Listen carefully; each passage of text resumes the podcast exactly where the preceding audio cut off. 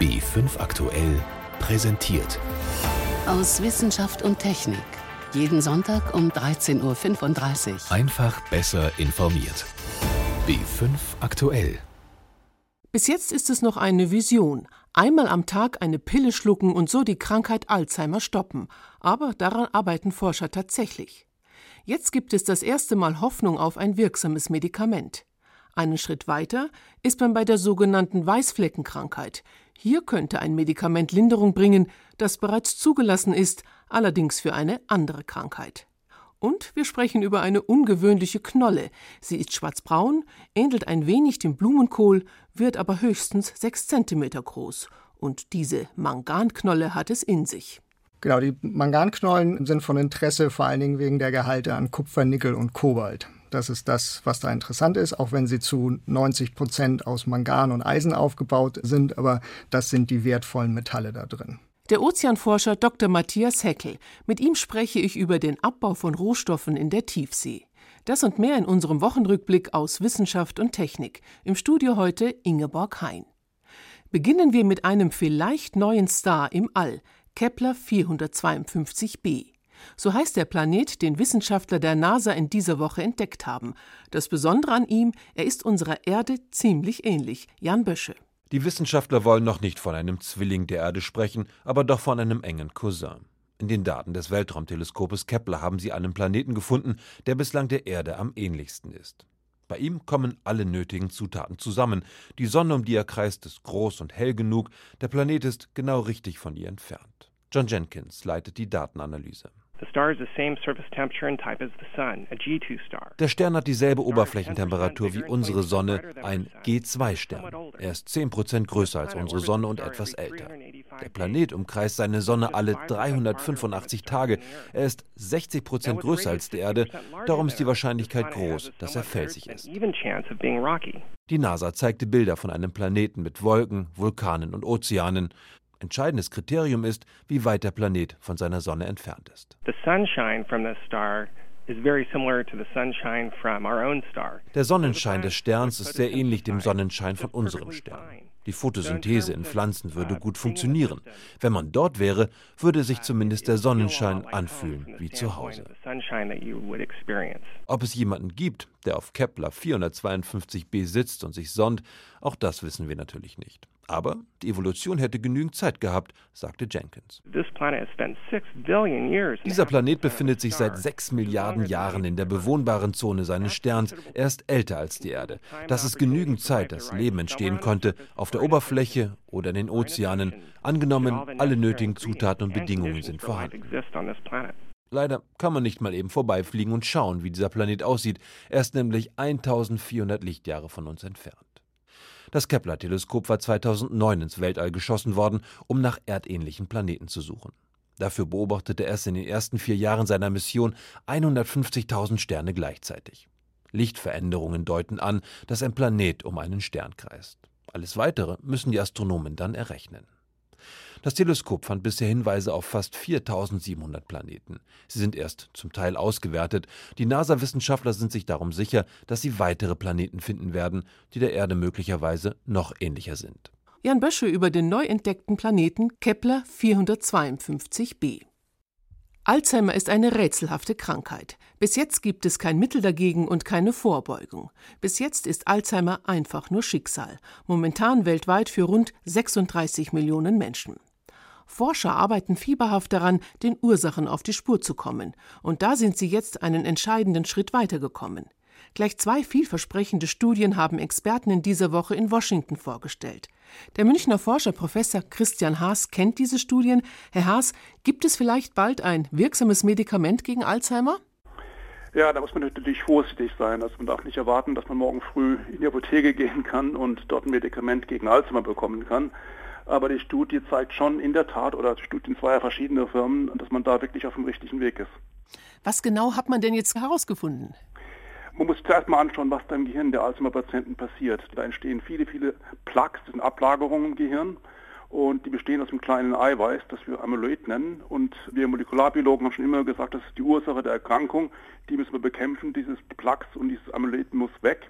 Und was man jetzt macht, ist ganz einfach, man impft dagegen mit einem Antikörper. Das heißt, diese Antikörper gehen ins Gehirn, setzen sich auf die Plaques drauf und da kommen Fresszellen an und die fressen tatsächlich die Plaques weg.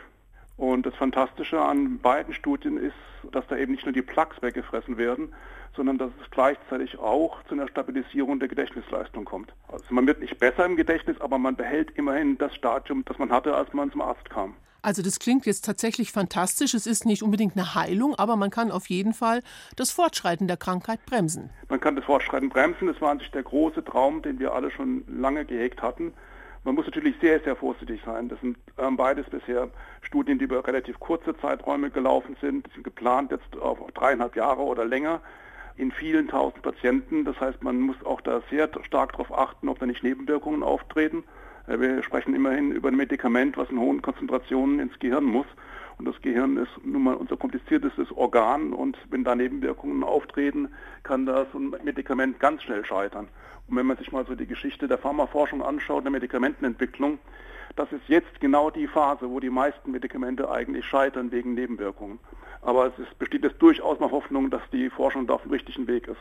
Jetzt gibt es aber ja weltweit Forschungen zu diesem Thema und es gibt auch noch andere Möglichkeiten, wie man tatsächlich Alzheimer vielleicht besiegen kann. Es gibt natürlich verschiedene Art und Weisen. Man kann versuchen, diese Bildung des Gifts, dieses Amyloids zu blockieren. Das geht auch, wird bereits im Patienten auch untersucht. Da liegen die Ergebnisse allerdings nicht vor. Und man kann natürlich auch seinen Lebensstil entsprechend einstellen und gewisse Risikofaktoren wie Fettleibigkeit, Bluthochdruck und ähnliches vermeiden. Das wird aber mit Sicherheit die Krankheit nicht verhindern, sondern nur etwas kaschieren. Jetzt haben Sie ja gesagt, das alles Entscheidende sind diese Eiweißablagerungen. Kann man da tatsächlich was machen, dass sie sich überhaupt gar nicht erst bilden? Tja, wenn die Impfung so funktioniert, wie das momentan aussieht, dass die bestehenden Plaques sogar abgeräumt werden, kann man durchaus auch prophylaktisch impfen. Also mit Tierversuchen wird das gemacht und die Tiere entwickeln da gar keine Plaques mehr. Das heißt, das könnte man sich im Menschen natürlich auch überlegen. Das wäre allerdings mit immensen Kosten verbunden.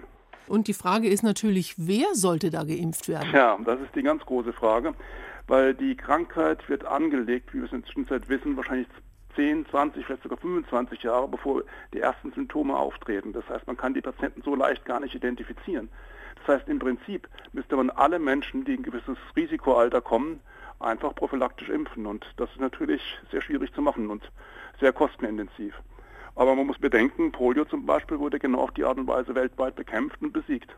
Jetzt sagen Sie, es ist so teuer. Was kostet es denn oder was würde es kosten? Kann man momentan auch schwer sagen. Also das sind Antikörper, die gezielt von Firmen hergestellt werden. Das ist sehr, sehr kostenintensiv. Man hört da so Zahlen von rund 10.000 Euro pro Behandlung. Das ist natürlich für eine weltweite Behandlung so nicht machbar. Also da muss man sich schon noch was einfallen lassen. Aber andererseits, wenn es natürlich für Millionen von Menschen entwickelt wird, wird der Preis sich natürlich auch entsprechend stabilisieren, schätze ich mal. Klar, die Menge macht's. Herr Professor Haas, ab wann profitieren denn Patienten davon? Wann ist es denn tatsächlich denkbar, dass es diese Impfung wirklich gibt? Das werde ich immer wieder gefragt seit vielen Jahren. Da wäre ich sehr vorsichtig mit einer Aussage. Wie gesagt, ähm, es können jederzeit Nebenwirkungen auftreten, die man einfach nicht vorausberechnen kann. Man muss jetzt einfach mal abwarten, wie die Studien sich weiterentwickeln, ob das Ganze nebenwirkungsfrei ist, ob weiterhin auch die Gedächtnisstabilisierung bleibt. Da hilft nur abwarten.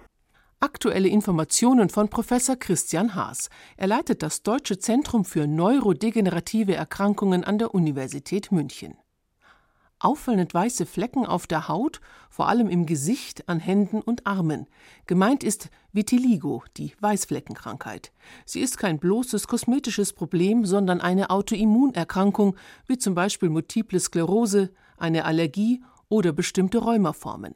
Allen gemeinsam ist, das Immunsystem greift körpereigenes Gewebe an. Heilbar ist die Weißfleckenkrankheit bis jetzt nicht, aber vielleicht hilft ein Rheumamedikament, zumindest die weißen Flecken in den Griff zu bekommen. Veronika Bräse. Zwei Fotos zeigen die Hände einer Frau. Auf einem Bild sind die Handrücken übersät von weißen Flecken. Auf dem anderen Foto, fünf Monate später aufgenommen, zeigen sich nur noch einzelne helle Stellen. Der vermutete Grund für die Veränderung? Die Patientin, die an der Weißfleckenkrankheit Vitiligo leidet, hat einige Monate lang einen Wirkstoff eingenommen, der in den USA für Rheumapatienten zugelassen ist. Und zwar Tofacitinib. Bei dieser einen Patientin scheint er gewirkt zu haben, sagt Brett King, Dermatologe an der amerikanischen Yale University. Ich hoffe, dass ich das schaffe, uh, dass ich noch mehr Leute behandeln kann, um zu beweisen, dass dieses Medikament momentan das Mittel der Wahl ist bei dieser Krankheit. Normalerweise rücken Mediziner den Flecken mit UV-Bestrahlung zu Leibe. Das UV-Licht wie auch normales Sonnenlicht können dafür sorgen, dass die weißen Flecken wieder dunkler werden und sich farblich an die umliegende Haut anpassen. Cortisonpräparate können Patienten ebenfalls helfen. Manche verdecken die weißen Stellen auch mit speziellem Make-up. Keine dieser Methoden heilt Vitiligo, auch der neue Ansatz aus den USA nicht, aber er setzt früher im Krankheitsverlauf an. Das Rheumamittel gehört zu den Entzündungshämmern, die auch Inhibitoren genannt werden und ins Immunsystem eingreifen.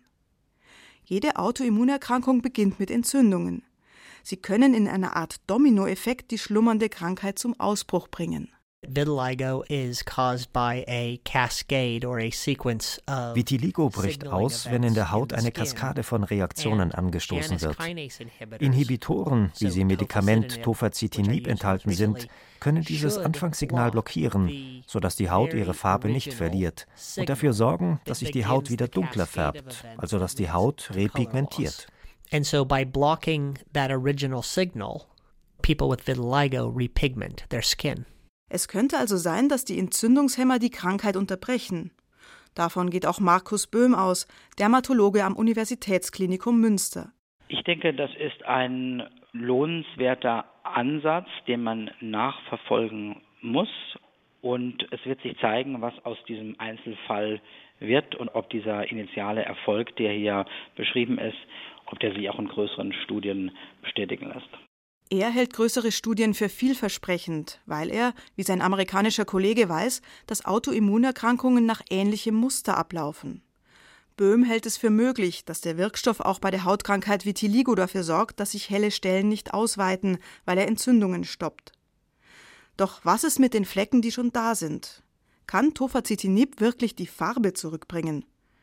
Im Gegensatz zu seinem amerikanischen Kollegen hat Markus Böhm Zweifel. Ich brauche also eine bestimmte Therapie, die nicht nur Entzündungen moduliert, sondern gleichzeitig auch noch Wanderung von Pigmentzellen an die Oberhaut wieder fördert. Ich brauche also zwei verschiedene Formen der Therapien. Ob Tofacitinib das schafft, wird sich zeigen. Zeigen muss sich auch noch, ob die weißen Flecken wirklich wegen Tofacitinib verschwunden sind. Vielleicht war die Patientin öfter in der Sonne unterwegs oder die hellen Stellen sind einfach so weggegangen. Trotz offener Fragen Brad King ist zuversichtlich, dass das Mittel wirkt. Dennoch könnte es gute Gründe geben, Tofacitinib nur zurückhaltend einzusetzen. Es kann heftige Nebenwirkungen haben. Weil es das Immunsystem unterdrückt, ist es sogar möglich, dass sich Krebszellen unkontrolliert vermehren.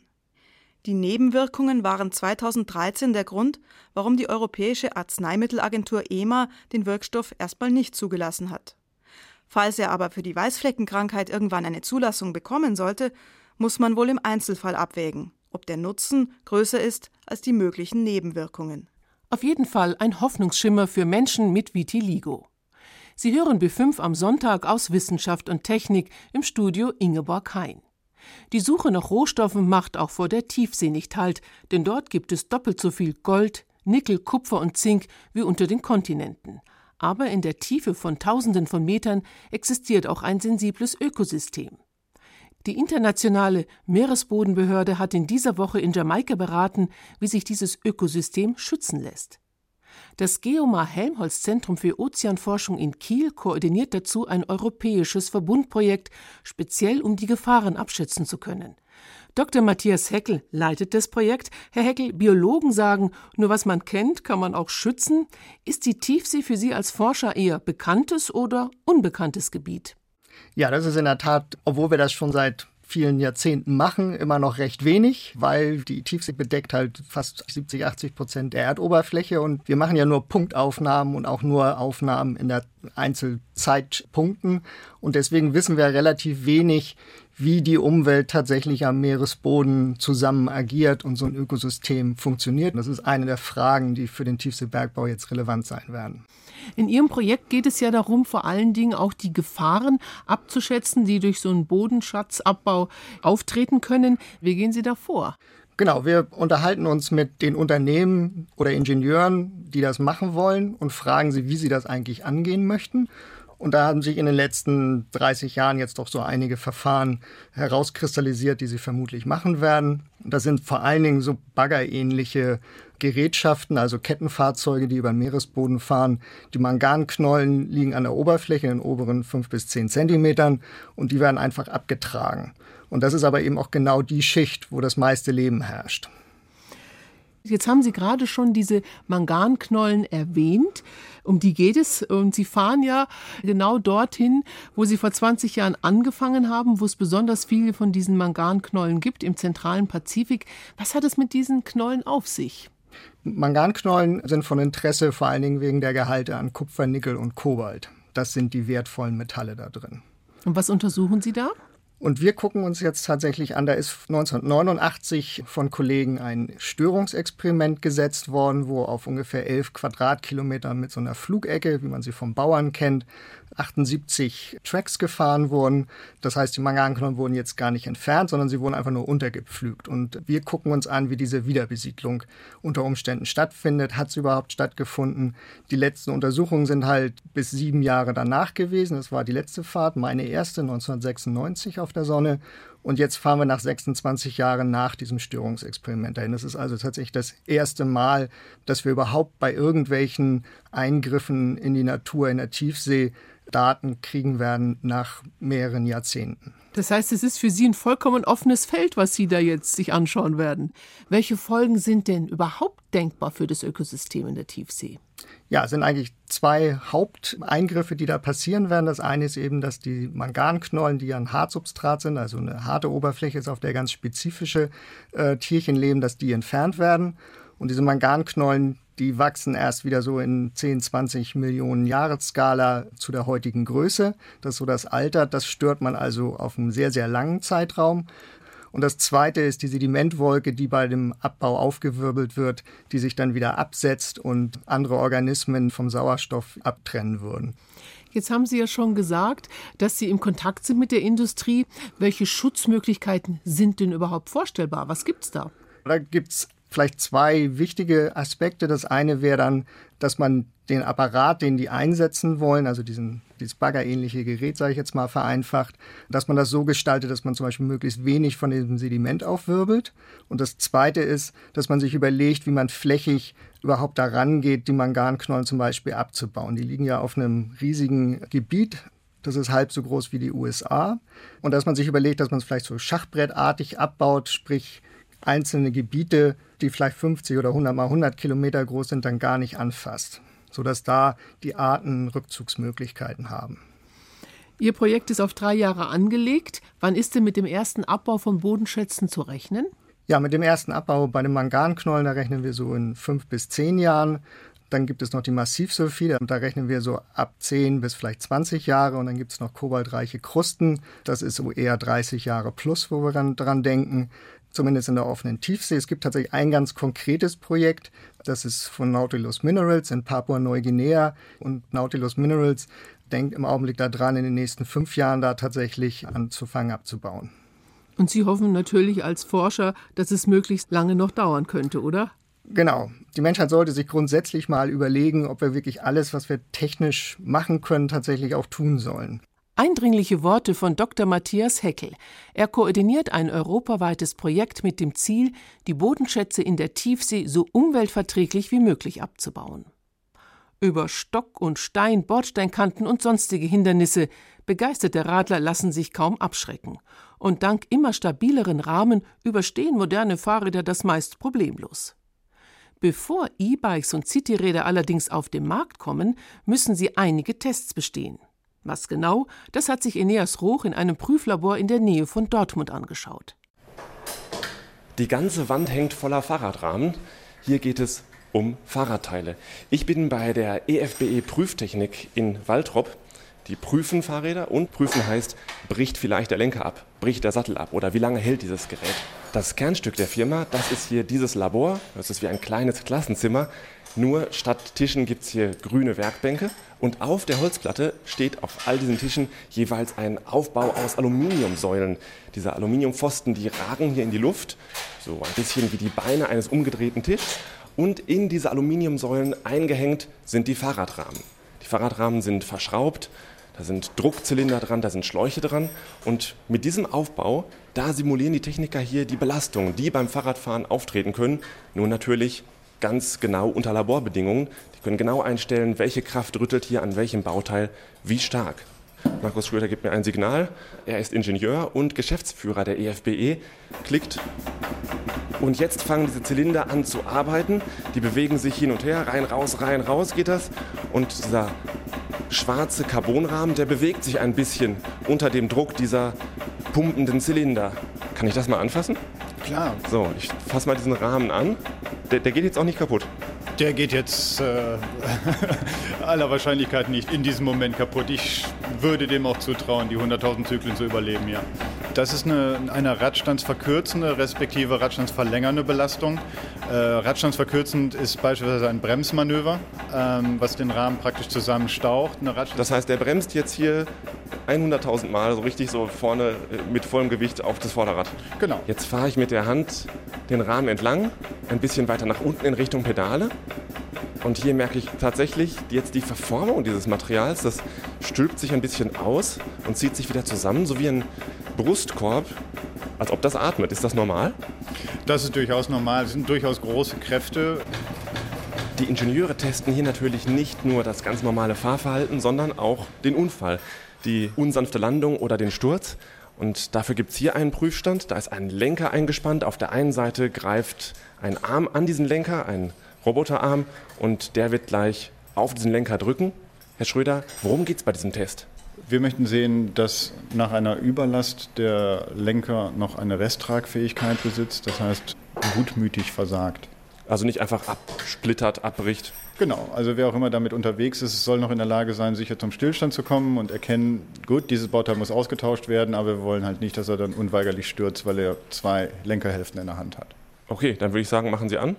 Oh, der, der Carbonlenker, der bewegt sich jetzt, der, der wird nach unten gebogen. So, so viel hält ein normaler Lenker aus. Das ist durchaus üblich. Der bewegt sich richtig so eine Faustbreite nach unten. Der normale Fahrradfahrer möchte das wahrscheinlich nicht sehen, dass sich sein Lenker so weit verformt. Aber gut zu wissen, dass das Ding nicht abbricht. Gut zu wissen. Ja. Jetzt kommen wir aber auch langsam in den Bereich, dass es anfängt zu knistern. Oh, jetzt habe ich mich doch erschrocken, obwohl ich wusste, was kommt. Jetzt ist das Ding abgebrochen. Das ist normal, dass es das so knallt? Durchaus, ja. Ich schaue mir die Bruchstelle jetzt etwas genauer an. Einmal den Schlauch hochheben, Dankeschön. So. Ja, der Fahrradlenker ist tatsächlich nicht oben gerissen, der sieht von oben geguckt noch ganz normal aus, aber unten ist er aufgeplatzt und man kann so ein paar Fasern erkennen. So wüst sieht das gar nicht aus. Herr Schröder, sind Sie zufrieden? Das Bauteil hat eine Resttragfähigkeit und würde jetzt nicht unweigerlich zum Sturz führen. Das ist eigentlich das, was wir im Großen und Ganzen sehen wollen. Auf Biegen und Brechen, die harten Tests in einem Fahrradprüflabor. So viel für heute aus Wissenschaft und Technik. Am Mikrofon Ingeborg Hein.